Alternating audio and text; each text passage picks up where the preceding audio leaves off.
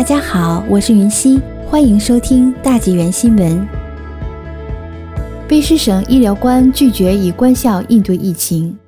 面对严重恶化的疫情，卑诗省卫生官员亨利医生拒绝关闭该省的学校。据 CTV News 报道，亨利表示：“我们谈论过该话题，也一直与教育厅的负责人、学区的负责人、校长和教师保持联系。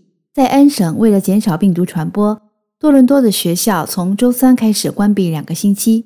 安省已经处于为期一个月的全省关闭之中，以应对不断增加的 COVID-19 病例和住院患者。亨利说：“我们已经看到，现在安省的所有新病例中，约有百分之六十是 B.1.1.7 病毒变种。我们可能需要一个月左右的时间才会达到安省目前的水平。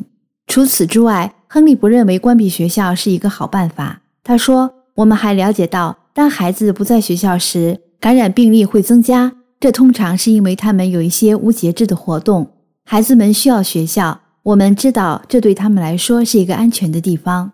卑诗省受灾最严重的地区是素里，该地区的社区内病毒传播率最高。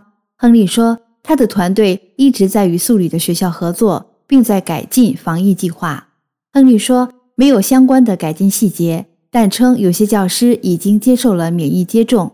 上个月，素里学校的教师被转移到等候疫苗接种队伍的前列。